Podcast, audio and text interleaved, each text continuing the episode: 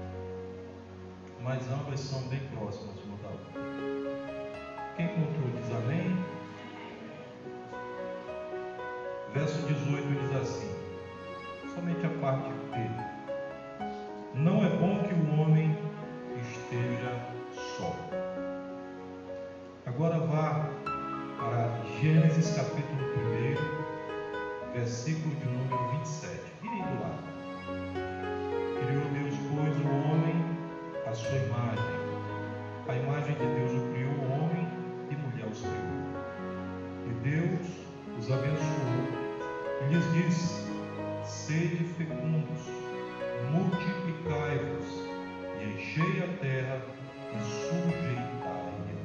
Em nome de Jesus, podeis fechar a sua Bíblia e glorificar o nome do Senhor nessa noite.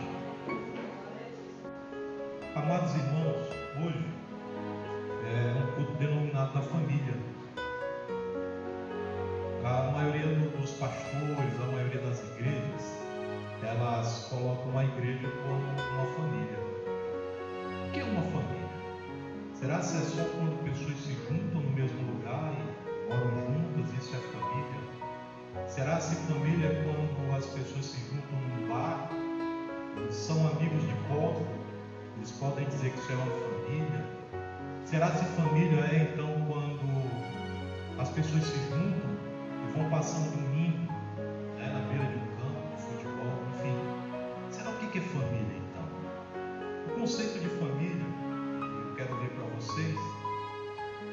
seguinte: a família ela representa união entre pessoas que possuem laços sanguíneos de convivência e baseados no afeto.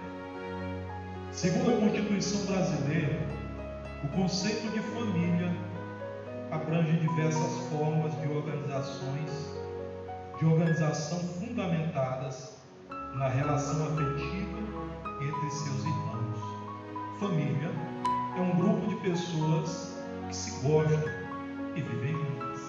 Isso é o conceito mais básico de família. Então perceba que, que a família não é formada apenas por aqueles que têm esse laço sanguíneo, mas ela é formada também de pessoas que se gostam, de pessoas que se amam, de pessoas que dividem uma vida com as outras pessoas, moram juntas.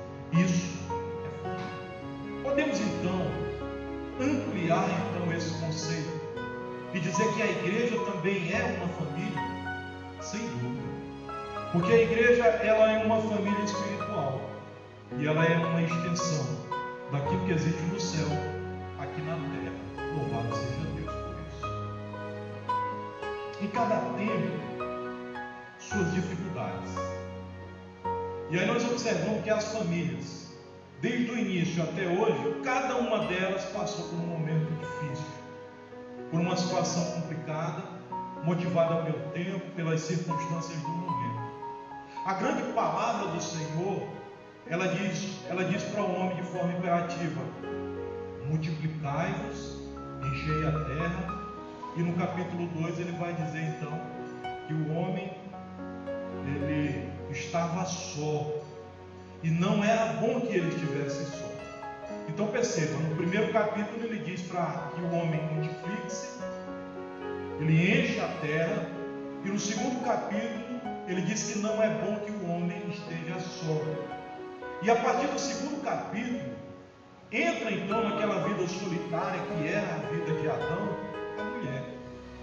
E a mulher ela vem não simplesmente para tirar a solidão de Adão apenas, mas ela vem para ser uma ela vem para ser uma amiga.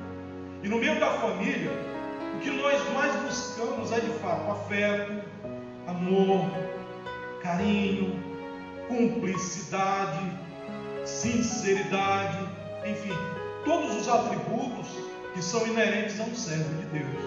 E aquilo que a palavra do Senhor ela nos tem ensinado para sermos na terra dos homens. Nós buscamos essas coisas.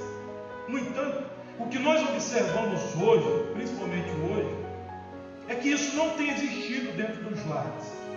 E quando eu digo lares, eu não estou falando apenas dos, da, das famílias seculares, mas eu coloco então a família secular das pessoas que não conhecem a Cristo e das famílias cristãs também. Existem pessoas no meio das nossas igrejas por aí que muitas vezes não vão na igreja no culto de domingo, por exemplo, porque houve algum embate em casa, porque houve uma briga, porque faltou um diálogo, porque faltou uma conversa, porque faltou um entendimento. Muitas vezes os jovens não participam de alguma coisa na igreja porque talvez o pai ou a mãe não tenham um entendimento de permitir-lhes que eles estejam na igreja. São várias situações. Isso aqui não estou dizendo que é só isso, mas são várias situações. Em cada família existe algo que pode ser melhorado. Em cada família existe alguma coisa que pode ser transformada.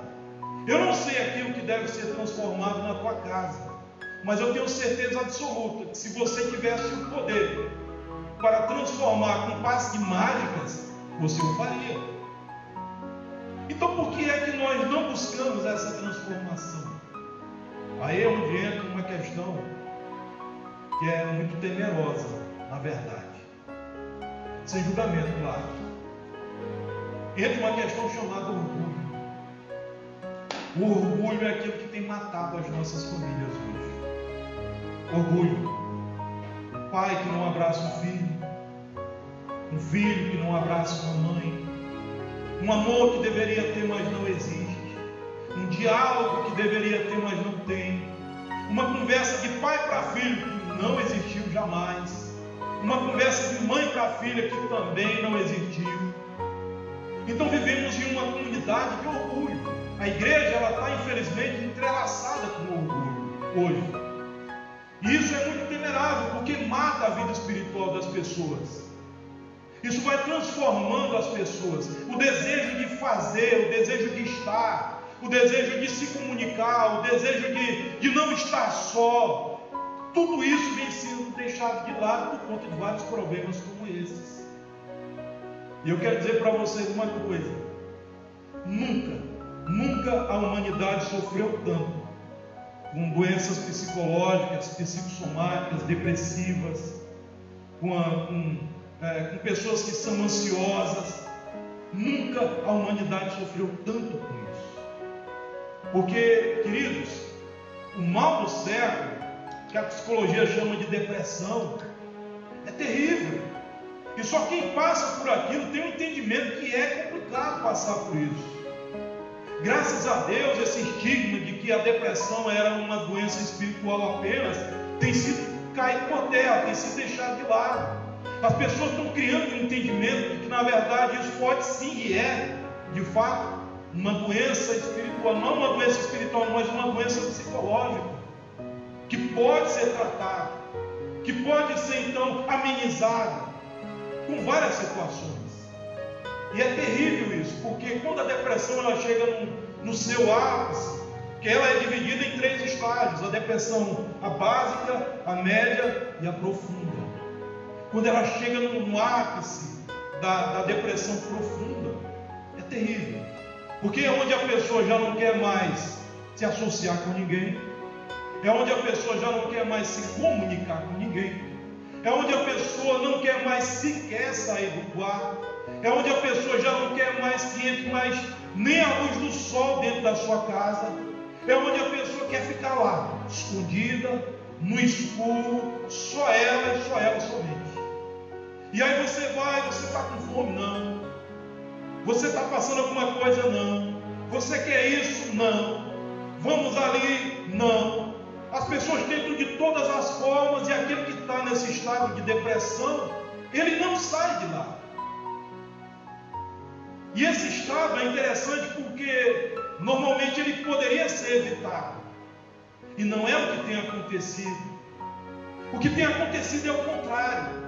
Mais e mais as famílias hoje, elas têm incentivado de forma involuntária, é claro, que os seus, os seus, é, seus cônjuges, as pessoas de dentro da casa, eles busquem, eles entrem nesse estado de depressão.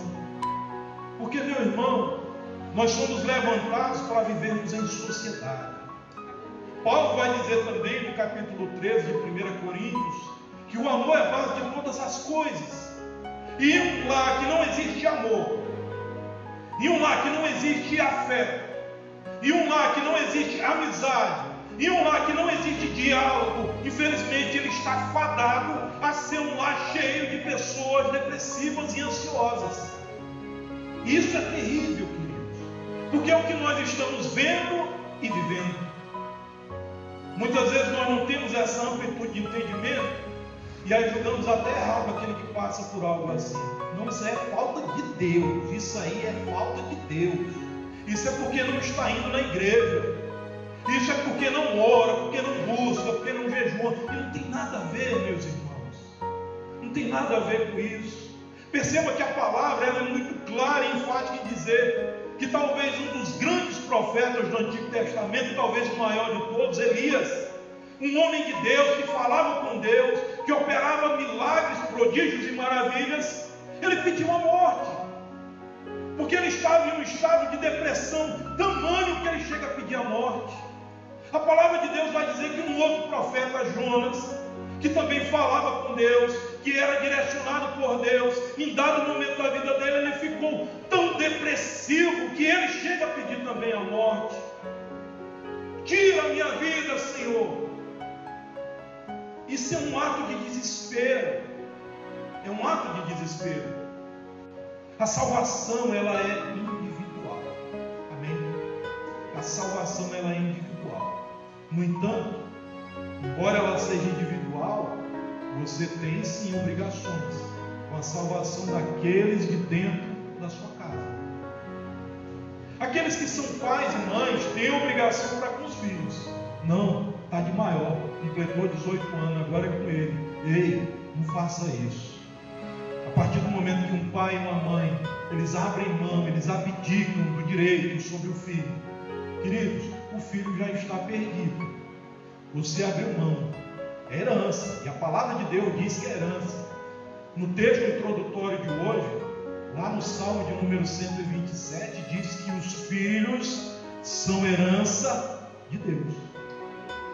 Então, se o teu filho é herança de Deus, o que é então que você vai abrir mão dele? Abrir mão, eu digo, no sentido de orar, no sentido de cuidar, de tratar, no sentido de conversar, de interceder, de direcionar, de dar uma palavra amiga, e não dar aquele tipo de palavra que mata qualquer um. As famílias não são chamadas para isso, e os pais não estão na posição para isso que nós observamos, queridos, é que essa falta de amor tão grande hoje, tão, tão de forma desnecessária dentro dos nossos lares, tem afastado os filhos dos pais. E aí o pai ou a mãe vai reclamar com quem? O pastor, claro. Pastor, me ajude. Ajuda. Mas e você? Vai se ajudar também? Pastor, ore por mim, ore mas e você já está orando também? Porque uma coisa é eu pedir ajuda, uma coisa é eu pedir oração, a outra coisa é eu pedir ajuda para me ajudar e eu já estou me ajudando. Ou eu pedir uma oração e eu já estou orando. A igreja ela tem que sair, meus irmãos, desse sentimento de, de, de pequenez tão grande.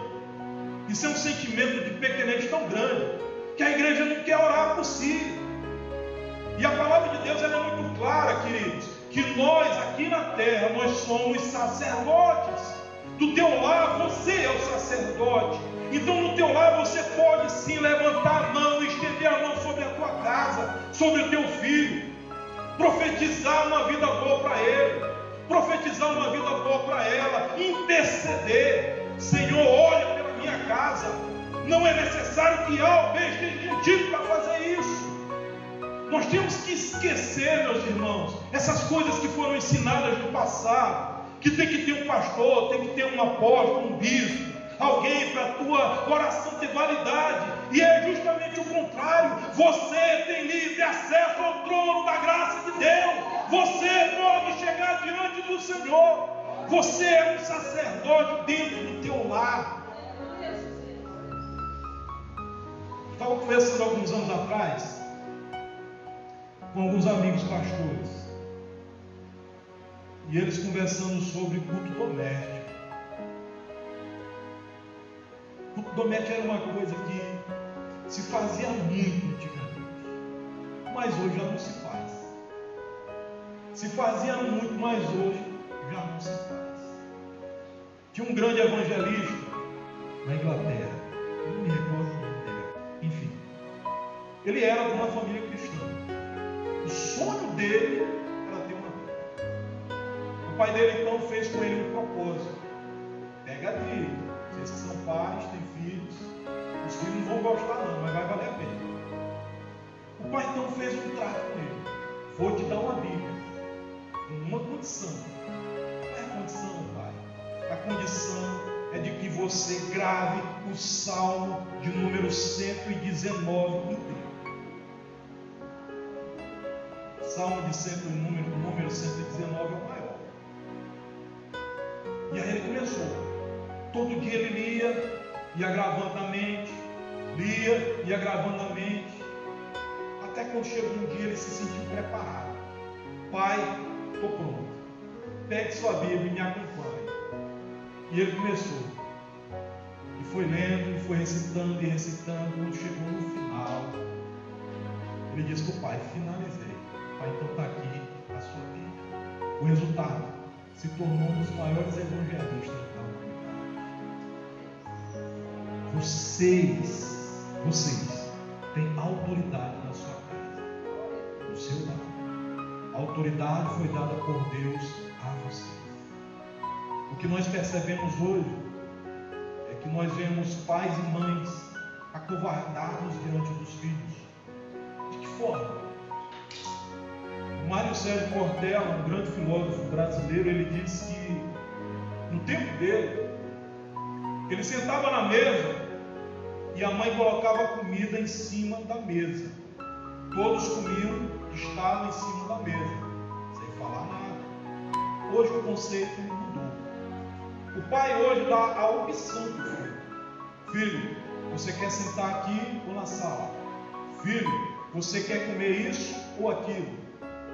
E aí muitas vezes os filhos vão crescendo nesse ritmo e protelam. Não quero comer não. Quero comer não. Quero isso aí não. Filho tem que comer aquilo que os pais têm condição de dar para eles. É duro isso? É. Eu posso fazer melhor, eu tenho condição de fazer melhor para o meu filho? Você tem. Mas se você fizer tudo que o seu filho quiser, ele vai crescer, meus irmãos, despreparado para o mundo. Nós temos uma netinha, a Laura, menina. Laura passou um dia com a gente Laura um dia estava jantando aqui na cozinha. A gente muitas vezes olha assim, quando vai comer, ela não tem muito domínio né, sobre as ações dela. Tem um ano e pouquinho. Vai comer, se suja tudo. Joga o arroz no chão, depois come de novo o arroz no chão. Pisa em cima, come aquela coisa. E nós estávamos observando aquela situação. A mãe então chegava para ela, pegava o prato e a colher e queria dar na boca dela, mas ela não. Ela quer ela mesmo negócio. Eu tenho poder. Tenho mais força do que a criança. Posso infligir ela a comer do jeito que eu quiser. Só que ela não vai aprender com as mãos dela. Mas se ela continuar lá e ela está comendo, está brincando, mas está comendo. Se ela continuar lá, naquele leguedê dela, ela está aprendendo a comer sozinha. Com isso, está aprendendo um dos principais princípios da nossa vida: a independência. Louvado seja Deus. Nós temos que incentivar os nossos filhos a fazer.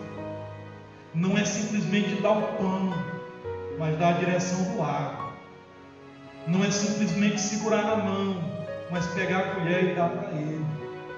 que os pais têm feito hoje é o contrário: é tirar a colher do menino e colocar na boca dele, é tirar a opção dele de aprender para ensinar o filho.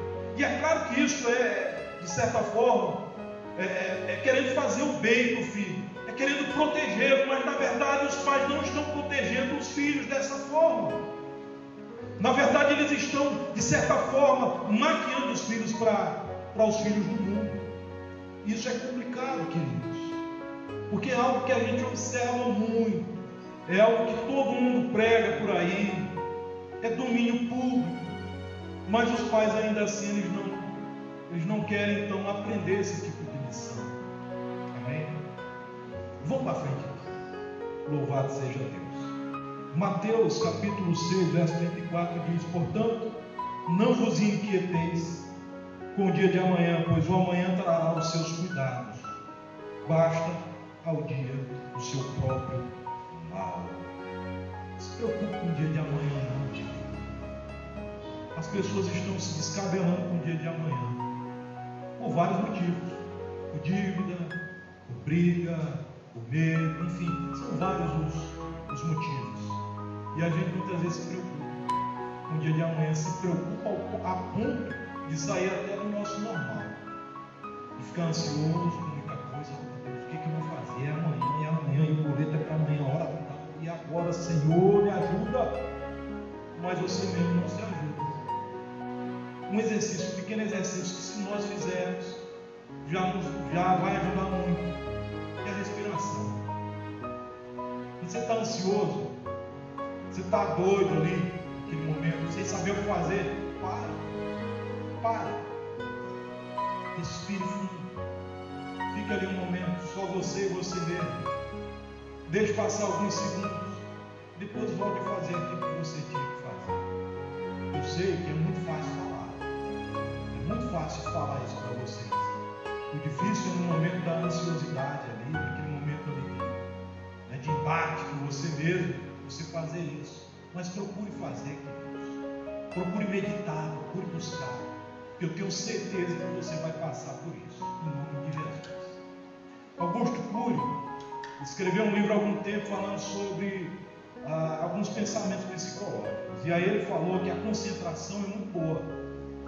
Mas aí ele vai e cita que existe um povo no Brasil que é diferente. Esse povo, ele não apenas é, é, fica parado imaginando alguma coisa, mas esse povo vai além. Esse povo medita. Isso ele fala dos crentes no seu livro. E eu penso que nessa época ele não era ainda um cristão, ainda era um ateu.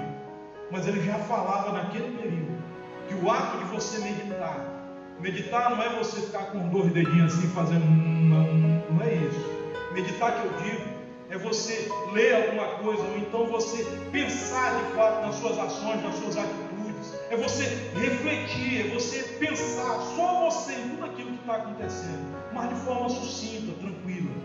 Quando você faz isso, as suas ações elas são mais positivas. Louvado seja Deus. O princípio da reciprocidade, ainda tratando do quesito de família. Amados irmãos, a família ela comporta normalmente pai, mãe, filhos. O que depois entra são os agregados da família. Mas o fato é que uma família que se forma dessa forma, desse jeito, nessa configuração, existem alguns pré-requisitos, algumas coisas têm que serem feitas ali. E muitas vezes a gente esquece disso. Obrigações, deveres, sobretudo nós enquanto servos de Deus, enquanto crentes no Senhor. A carta de Paulo aos Efésios, no capítulo de número 5, ele vai tratar de coisas relacionadas aos pais, às mães, aos filhos e aos servos. E aí tem uma coisa que chama muita atenção. Capítulo 5, verso 22. Mulheres sejam submissas. Esse entendimento de submissão, muitas vezes ele é extraviado do conceito normal, do conceito correto. É claro que Paulo ele fala submissão, mas aqui ele não vai explicar que submissão é isso ou aquilo. Ele só vai dizer submissão às esposas. Quem, na verdade, vai abrir um pouco mais a nossa mente a respeito da submissão é Pedro, na sua primeira carta.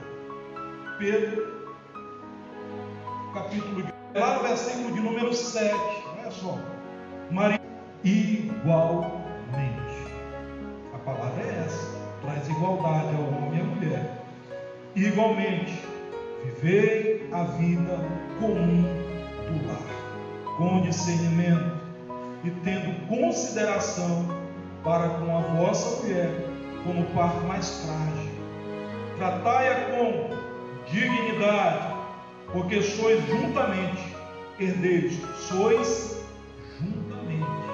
Não é só o marido, não é só a mulher, sois juntamente. Traz aqui novamente a igualdade. Herdeiros da mesma graça de vida para que não se interrompam as vossas orações. O que isso quer dizer? Que a obrigação do esposo também é a obrigação da esposa no lar. E a obrigação da esposa também é a obrigação do esposo no lar. O que Pedro diz, na verdade, é que o homem deve respeitar a questão da diferença de força, que a esposa é mais frágil pelo fato de ser mulher, mais frágil em força. Isso não quer dizer que ela é mais fraca de pensamento, de ação ou de atitude. Se isso fosse de fato o contrário, você perceberia que em várias configurações de casamentos aí é a mulher que é o homem da casa, é a mulher que é o cabeça da casa, é a mulher que é aquela independente que organiza tudo e o homem não faz nada. Nós não vemos isso por aí. Alguns chamam até de mulher macho. O fato é que essa força elas também têm. O que lhes falta é a força física. É isso que Pedro tem falado. Não quer dizer, queridos irmãos e irmãs, que a mulher vai ter então que, que ser agora uma feminista e tal, que o homem tem que ficar abaixo dos seus pés, etc. E tal. Não quer dizer nada disso. Quer dizer que ambos vivam em harmonia dentro do lar. Pegue uma criança, o pai e a mãe. O menino quer um bombom. E aí ele vai na mãe. Aí diz assim: Mãe, quero um bombom. E a mãe diz para ele: Pede para o teu pai. Aí o menino vai no pai e diz assim: Pai, quero um bombom. Aí o pai diz assim: Fala com a tua mãe. Deu um parafuso na cabeça do moleque vai entender agora e agora o que, é que eu vou fazer. Mas perceba uma coisa: quando normalmente uma mãe ela pega o menino para corrigir, e aí o pai ele vai intervir, tira o menino das mãos da mulher, repreende a esposa na frente do menino. Como é que o menino vai crescer? Ele vai crescer não tendo respeito pela sua mãe a sua mãe não terá autoridade sobre ele. A senhora não manda em mim. Menino, vem ver. A senhora não manda em mim. Menino, pega aí, vou pedir para o meu pai. O menino cresce um horror, um nojo. Então, meus irmãos, preste atenção a uma coisa. O pai está direcionando a criança, está disciplinando.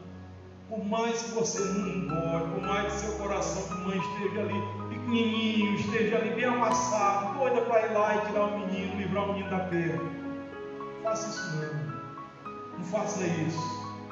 Depois que passar o momento, aí você chama o esposo, ou vice-versa, conversa, o filho se foi muito forte com a criança. Não faça mais isso não. Converse, mas não tire a autoridade do seu cônjuge sobre a criança. Agora eu quero dizer para vocês: quando forem disciplinar, disciplinem com amor. Tá bom? Disciplinem com amor. Não é para matar o menino, não, viu? Não é para matar o menino, não. Não é para pegar uma atrapando. Né? Não faça isso, não. Discipline com amor. O que é disciplinar com amor? Faça como os pais antigos. Ó, vou te falar, só vou te avisar três vezes. Bom, a menina lá fazia um negócio errado. Te avisei, foi a primeira. Passou os dias, meses até, o menino fez de novo, que avisei, foi a segunda. Até quando chega a terceira, a terceira vem sem aviso. Talvez o menino está lá no banheiro, que a gente fazia. Pai chegava lá no banheiro. Senhor, senhor pai, estou banhando. Abre aí. Estou banhando, pai. espera aí, já que eu saio. Quero pegar um barbeador com esta barba. É lá no banheiro que ele tira a barba. Quero só pegar o resto da barba aí. Aí o menino vai, não sabe de nada, né? Está inocente. Aí o pai abre.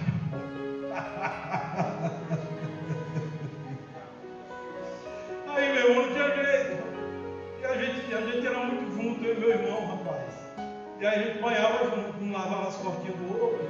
Era irmão, né? Tinha maldade. Quando o pai entrava no banheiro, eu avisei para vocês, não avisei? Essa é a terceira vez. e aí aquela sorrinha boa, pedagógica, bem didática. Olha, você está apanhando por isso. Eu não disse. Você nunca viu nem eu, nem a sua mãe fazendo. Aquela P que você na hora você detesta. Mas quando passa os anos você fica lembrando, nossa, meu pai foi um pedagogo. Meu Deus, que P bem dada. A gente dá graças a Deus porque aprendeu dos nossos pais lá atrás. É doloroso? É, ninguém gosta. Mas meu irmão, faz uma diferença boa lá na frente. O menino não vai ser vagabundo. O menino vai querer ficar acordando duas, três horas da tarde. O menino todo dia vai tomar café de manhã no horário certo. Enfim, são várias situações, queridos, que trazem benefício através de algo assim. E aí, para a gente finalizar, Efésios, capítulo de número 5, aliás 6, versículo 1. Filhos, obedecei aos vossos pais. Verso 2: Porque esse é o primeiro mandamento com promessa. Se tu fizeres isso, terás longos dias de vida. Pergunto aos jovens aqui nessa noite: quantos querem viver muito na sua vida? Amém. Amém. Receita que a palavra de Deus nos traz é o quê? Obediência honra aos pais. Obediência é baixar a cabecinha na hora que papai e mamãe estiver falando. Senhor, não, senhor. Porque a gente vê o contrário. O pai está falando e o menino está protelando. Tu fez isso? Não, eu não fiz nada, não, não sei o que. O pai está aquela coisa, parece um, um árbitro, um narrador de futebol. O pai fala uma coisa, o menino fala dez. A mãe fala uma coisa, o menino retruca dez vezes. Honra aos pais é ouvir, é ter respeito, é aceitar a repreensão. Às vezes, eu sofri algumas injustiças quando eu era moleque. E meu irmão era muito alto. E eu não era tanto. Não é que eu fosse santo, nunca fui. Mas eu não era tão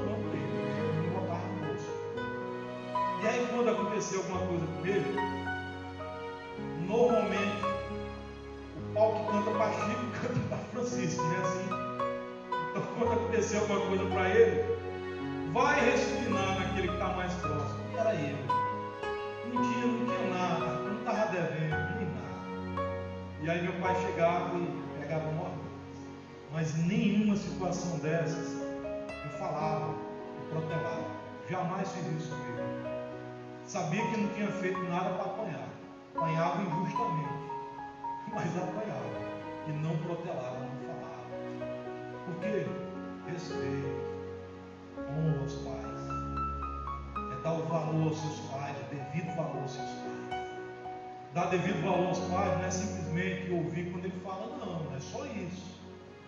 Dar valor aos pais é fazer aquilo que alegra os pais. Tem uma louça suja lá depois do almoço. Vai lá, meu irmão, lave, não vai cair a mão não. A casa está suja. A ferramenta está lá no canto.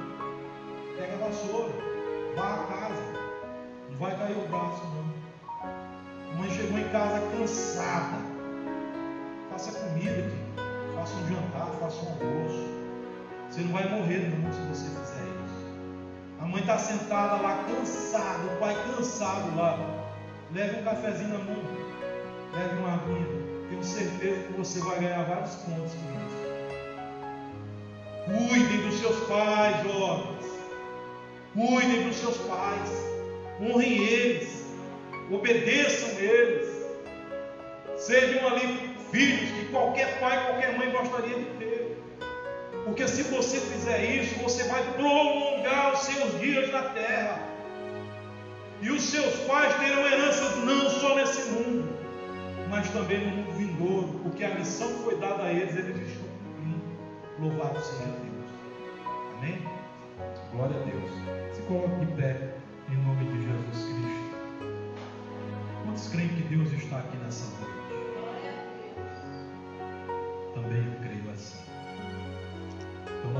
Fazer uma oração voltada para a sua casa, para a sua família, os seus filhos. Quero que você feche os seus olhos. Se volte lá para o teu lar. Não pense em nada de problemas agora.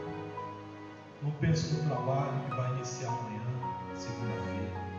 Eu quero que você visualize apenas a tua casa, os teus filhos, tua família.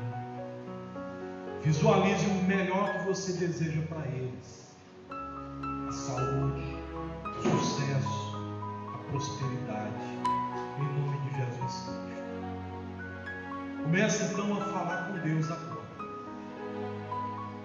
apresentar os filhos, apresentar os esposos, apresentar as esposas, aqueles que são solteiros, apresentar a tua vida familiar, em nome de Jesus Porque Deus ele vai te ouvir. Na verdade, Deus, ele espera te ouvir. Ele está em busca de verdadeiros adoradores. Ele está em busca daqueles que buscam a presença dele. O desejo de Deus é que todos venham ter conhecimento da verdade e que todas as famílias sejam abençoadas. Tens visto o coração dos teus filhos, Pai. Tu tens visto, meu Senhor amado, a labuta da tua serva, a labuta do teu servo. Tu tens visto, ó Pai querido, a dificuldade, Senhor, dos pais, dos filhos. Não é fácil, Senhor amado, educar no tempo em que estamos. Não é fácil, Pai querido, direcionar no momento em que nos encontramos. A sociedade, Pai querido, está perdida, Senhor. A sociedade que vivemos hoje está totalmente deturpada. Pai querido, o conceito de família está sendo modificado, Pai. Mas eu te peço em nome de Jesus Cristo. Eu uno a minha oração com a oração de cada pai aqui nessa noite, de cada mãe, de cada filho aqui, Senhor. E peço a tua intervenção sobre o nosso lar, a tua intervenção sobre a nossa casa, Senhor o teu cuidado, Senhor. Deus bendito, olhai, Senhor, pelas famílias, Pai. Olhai pelos lares, ó Deus. Livrai-os de toda influência que não provém de ti. Livrai-os de tudo aquilo, Senhor, que é ilícito aos teus servos. Ensina-nos, ó Senhor Jesus, a fugirmos da aparência do mal nos fortalece diante do inimigo, Pai. O inimigo de nossas almas, que assola nossa integridade espiritual. Santo Deus, amado Pai, dai direção à tua serva, Senhor, para que ela, assim como Pedro nos ensina, Pai, ela possa ganhar o seu esposo no silêncio. Oh Senhor Jesus, olhai pelos teus servos, olhai pelos teus filhos, olhai pela tua igreja, que é a família de Deus na terra dos homens. Livra-nos, Senhor, de todo mal. Livra-nos, meu Pai, de nós mesmos, Senhor. E nos ensina nos direciona, nos disciplina, se necessário for, para que façamos, ó Pai, não a nossa vontade, mas que a tua vontade seja feita em nossa vida, em nome de Jesus. Abençoa, Senhor, a casa de cada um deles, protege seus lares, em nome de Jesus Cristo. Proteja a sua casa e que o teu nome seja glorificado em nome de Jesus. Aplauda ao Senhor em nome de Jesus.